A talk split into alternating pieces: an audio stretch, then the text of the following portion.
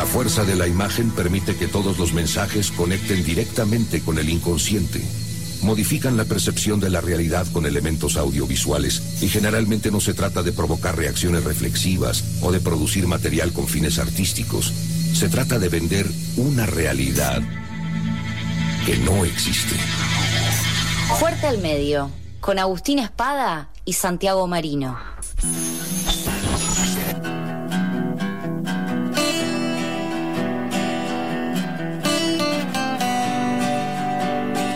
305 en todo el país. Y cuando digo el país me refiero a Argentina. En este 8 de marzo, 32 grados 2 la temperatura en la ciudad de Buenos Aires y es eh, momento, como todos los lunes, del de, arribo de Fuerte al Medio. Primero le vamos a mandar un fuerte abrazo a Santi Marino, que hoy no va a estar presente en esta columna, pero sí quien está del otro lado de la línea telefónica es el otro amigo que hace como esta dupla eh, histórica, que es Agustín Espada. Hola Agus, acá te saludamos May y Ale.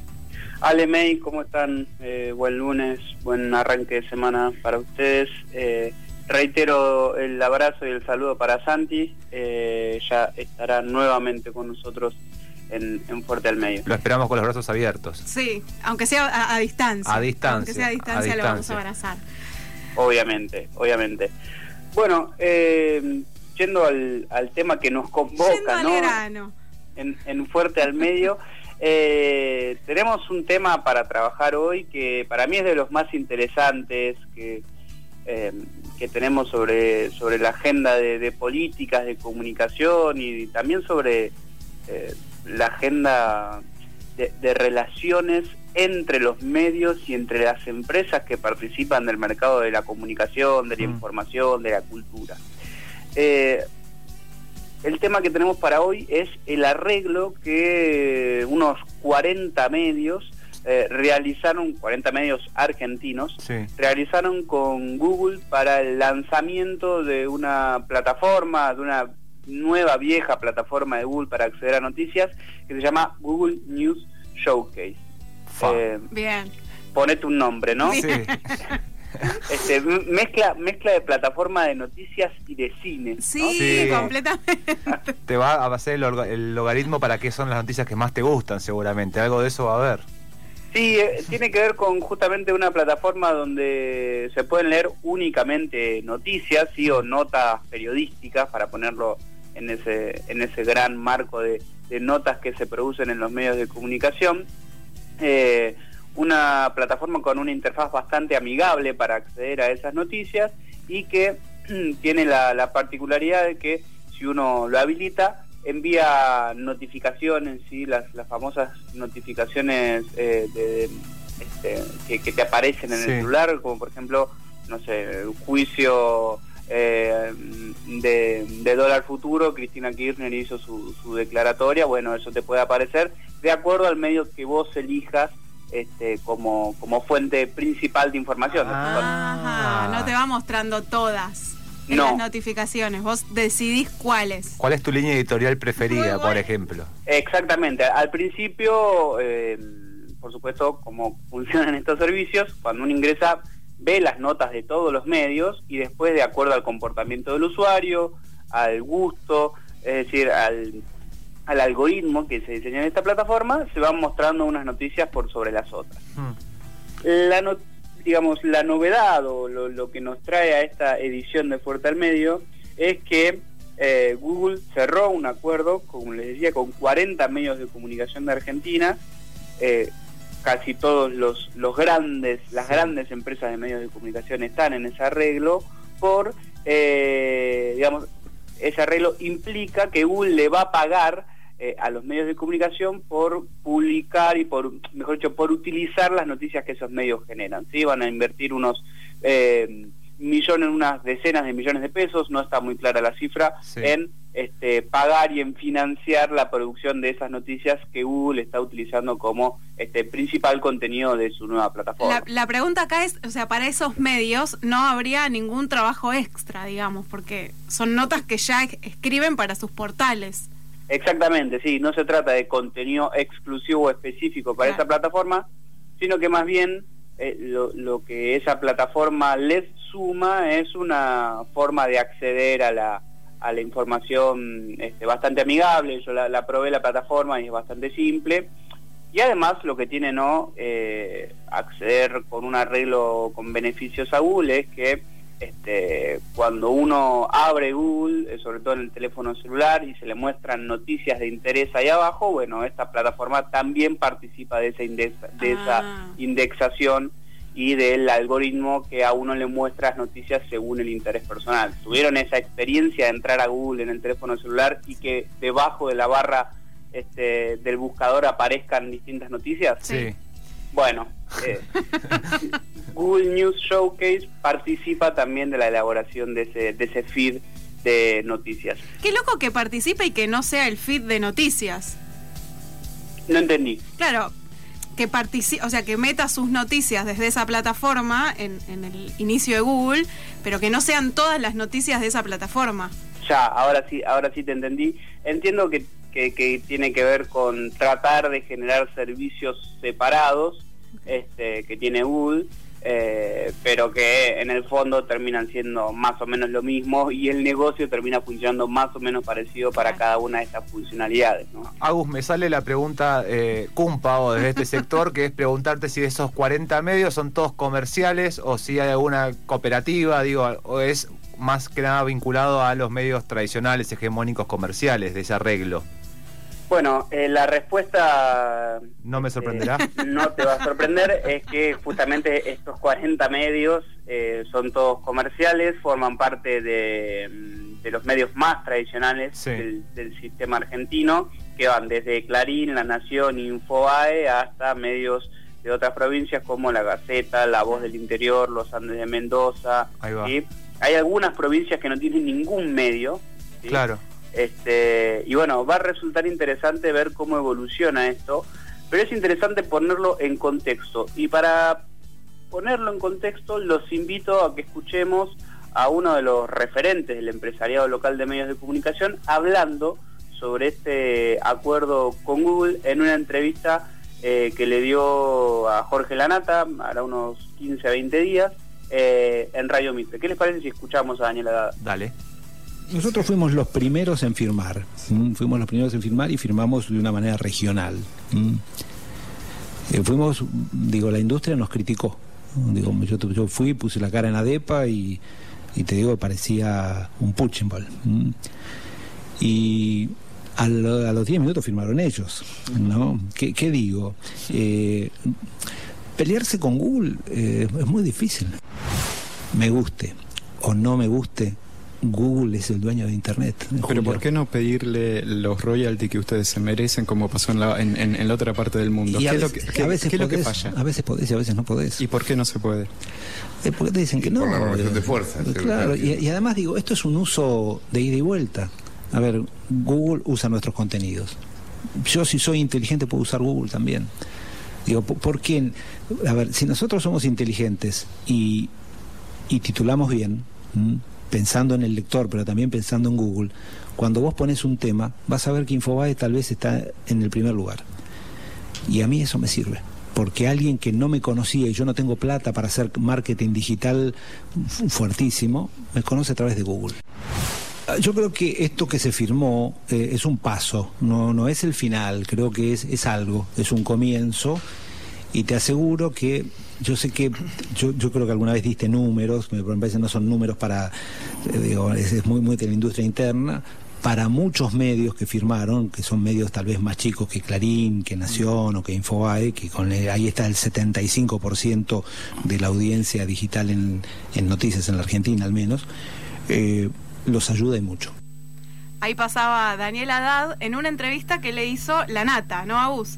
Sí, al aire de Radio Mitre. Y es una, es una entrevista, es un testimonio que resulta bastante revelador o eh, es como, como un síntoma del estado de la cuestión, porque Haddad era uno de los principales denunciantes del poder de Google y de Facebook en el mercado publicitario de los medios y Mm. cómo eso estaba afectando la economía de la producción periodística y que Google y Facebook en el mundo se quedan con el 80% de la publicidad y que había que hacer algo y que patatín, que patatán.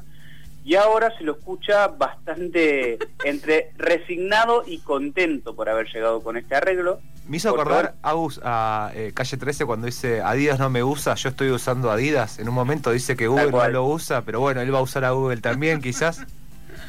Sí, sí, sí, sí, bueno, es, es esa mezcla de, justificarse eh, por, por una decisión que tiene muchos problemas desde mi punto de vista y que tiene un, como, como les decía al principio, tiene un contexto, ¿no? Digamos, el contexto de esta decisión tiene que ver con muchísimos problemas que tienen Google y Facebook, sobre todo en, en la Unión Europea, ¿sí? en los países de la Unión Europea y otros países como Canadá y Australia que están pensando, diseñando y discutiendo regulaciones para que eh, estas plataformas paguen eh, mayor cantidad de impuestos o en algunos casos paguen impuestos porque en algunos países no pagan impuestos y también porque este, deberían, y están discutiendo cómo, aportar al financiamiento de los contenidos que utilizan estas plataformas, ¿no? que se comparten en estas plataformas. Em, a principios, mejor dicho, a finales de febrero fue bastante discutido a nivel mundial y bastante difundido en las noticias eh, el enfrentamiento de Facebook con el gobierno australiano, hmm. eh, con el gobierno australiano, eh, digo bien, que discutía en el, en el Parlamento una forma a través de la cual calcular lo que Facebook le tendría que pagar a los productores de noticias por las notas que circulan en esa plataforma.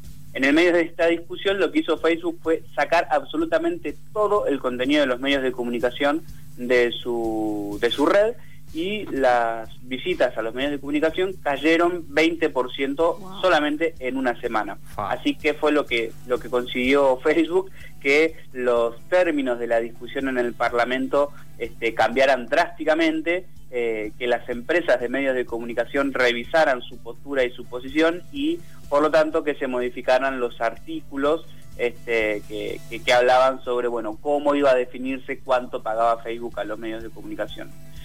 Esto se da, digamos, este problema se repite en España, donde por ejemplo el Google News no funcionó y se tuvo que retirar porque las grandes editoriales eh, españolas no acordaron con Google. Hmm. Eh, en Francia sucede parecido, el gobierno de Canadá está en una discusión muy similar, es decir, es un tema que está en agenda. Este acuerdo eh, que en Argentina aparece así bastante sueltito, está inmerso en una discusión a nivel mundial sobre el financiamiento de la producción de los medios de comunicación, el rol del Estado y las condiciones que el Estado le puede imponer a estas plataformas. Agus, cuando vos decís que no hubo arreglo, por ejemplo, en España, ¿es por una cuestión solamente de financiamiento económico en, en, ese arreglo entre privados, entre el medio y Google, o tiene que ver también ahí más un marco regulatorio del Estado?